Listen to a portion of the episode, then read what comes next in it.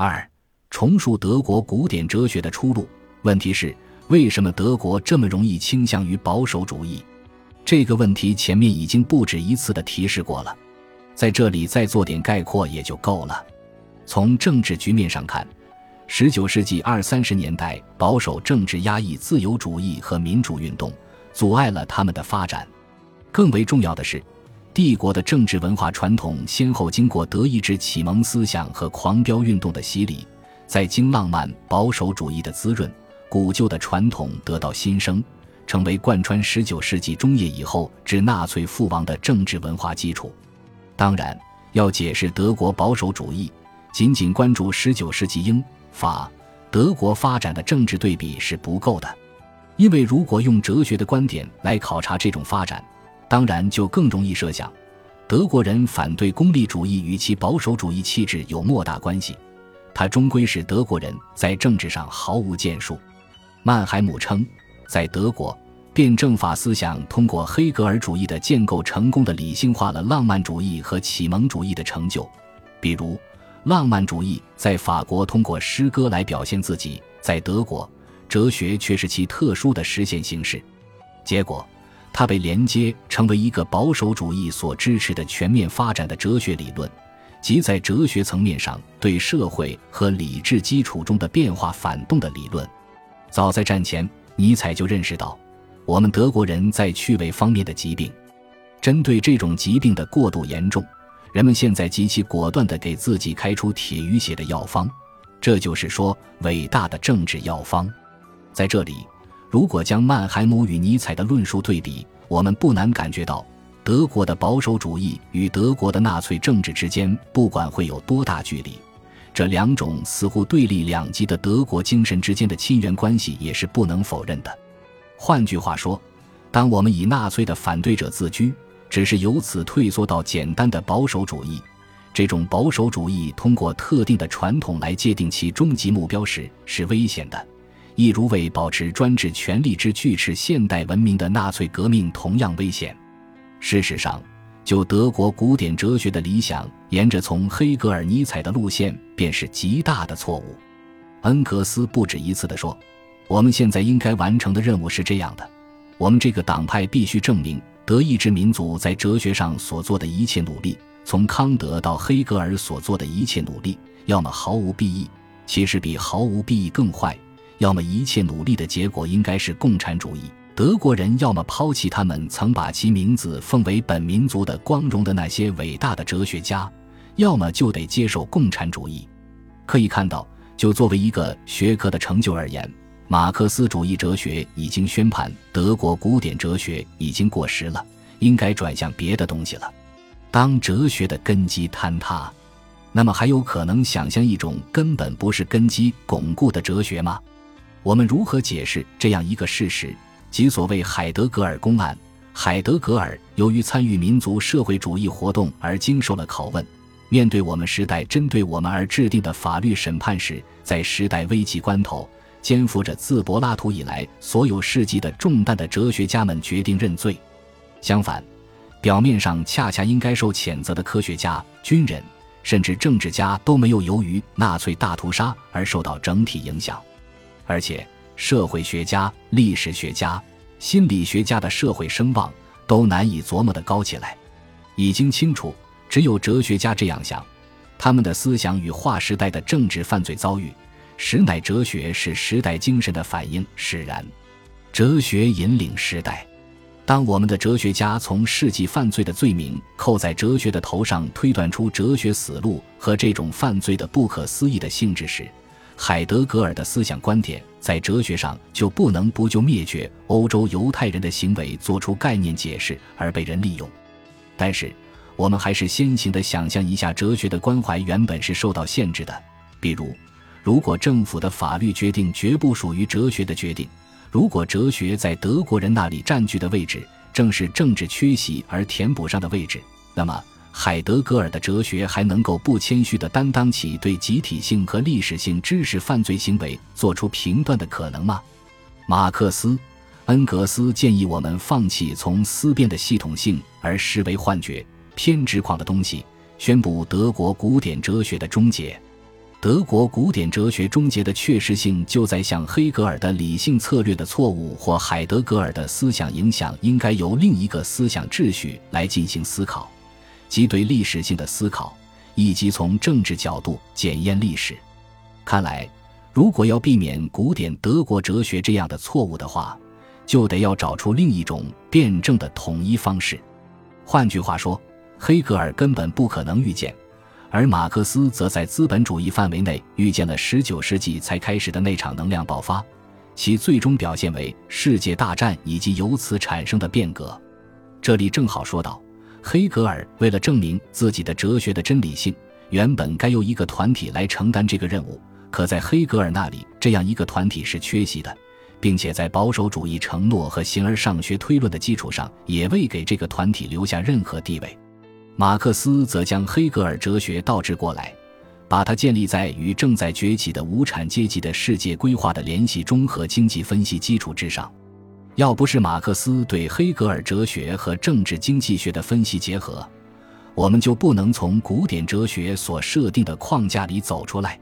卢卡奇指出，经典形式的历史唯物主义可以一成不变的和无条件的运用于19世纪的历史，因为在这个世纪的历史中。对社会产生过影响的一切力量，确实都纯粹作为客观精神的表现形式起过作用。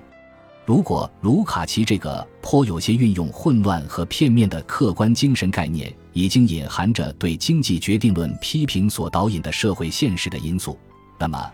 正是这一概念所展现的历史性本质被马克思主义纳入辩证的综合。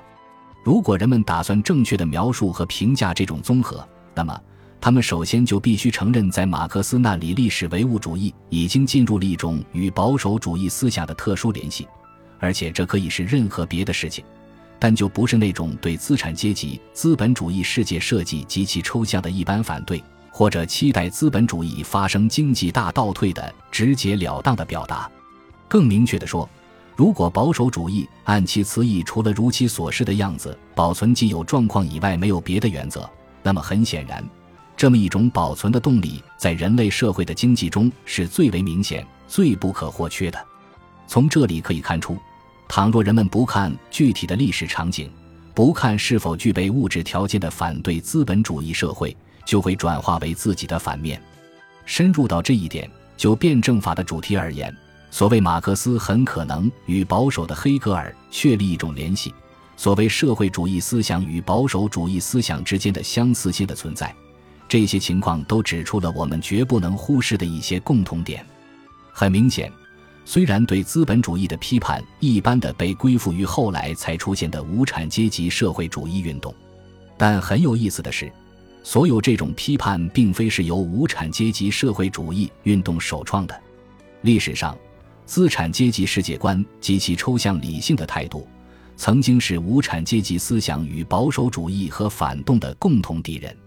所以，真正说来，这种批判肇始于保守主义，并且随后才由此转变为无产阶级的社会主义世界设计。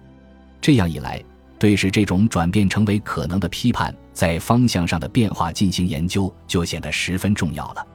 在马克思主义哲学的成就中，这种转变也特殊的显现出来了，即他在劳动发展史中找到了理解全部社会史的钥匙。他一开始就主要是面向工人阶级的，并且从工人阶级那里得到了同情。这种同情，他在官方科学那里是既没有寻找也没有期望过的。世界历史的发展使马克思主义哲学创始人认识到，古典哲学在德国的资产阶级所热衷的证券交易所里，已经变成浅薄无聊和唯利是图的市侩哲学，在堕落到只为金钱。财产和安全操心的现代资产阶级中间，在这个因怀疑主义、相对主义和议会主义而陷入道德破产的社会阶级中间，找不到与大工业相适应的哲学。这一事实促成在共产主义思想中，家族、民族、国家在保守主义思想中的位置被阶级取代，即促成对辩证法思想的社会主义和共产主义这样一种形式的结合。资本主义的历史带有民族国家的特征，同时也主要是带有阶级的特征。也就是说，哲学的实现它的世界化要求有一个由普遍的个体所组成的集体来支持它。当然，这种对集体力量的强调并非近来才有，只是自十九世纪以来变得更为强劲。但是，在保守主义思想的发展进程中，其主要潮流中都有维护国家和既有的统治关系，注重法理学问题，解释历史就像解释法律一样，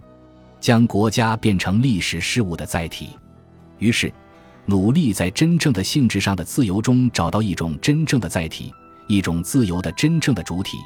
以便阻挡个体或各式各样的片面的自由堕入纯粹武断的总体，就成了马克思关注这个理论问题的基本结构，也成了马克思哲学承担的任务。在马克思主义那里，这种性质上的自由的载体就是工人阶级或无产阶级，这是一种更新的集体联合。其主要特征是凝聚性，而不是有机性集体联合。后者的原型是家族。在意识维度上，由于工人阶级没有陷入资产阶级那样的沉沦，他们对职位、谋利、对上司的恩典没有任何考虑，所以那种从事实中发现联系、寻求规律，且不管他是否违反紧张，都照样致力于纯粹科学研究的兴趣，现在更多的是出在英国。而不像从前那样出在德国，也就是说，德国人的理论才能也就达到成为一个地区性民族为止了。而只有在工人阶级中还保持着德国人的理论兴趣。现在，工人阶级的生产性劳动力已经体现为继续孕育着质的社会变迁的内在能动的历史力量，因此，他们理所当然是德国古典哲学的继承者。简而言之。从马克思主义哲学的自己的展望来看，共产主义的胜利是英国工业、法国革命、德国哲学三者综合的胜利。这种综合超越了诸民族的界限，而今天来看，或者还包括了东方社会。事实上，至此，我们应该领会的是，马克思主义哲学对德国后古典哲学出路的反思。其实也相当于对当今中国社会现实的一个基本的方面的反思。这就是说，借着盎格鲁日耳曼之战的象征意义来解释处在现代世界格局中的中华民族的兴起，我都同意马克思和恩格斯的看法。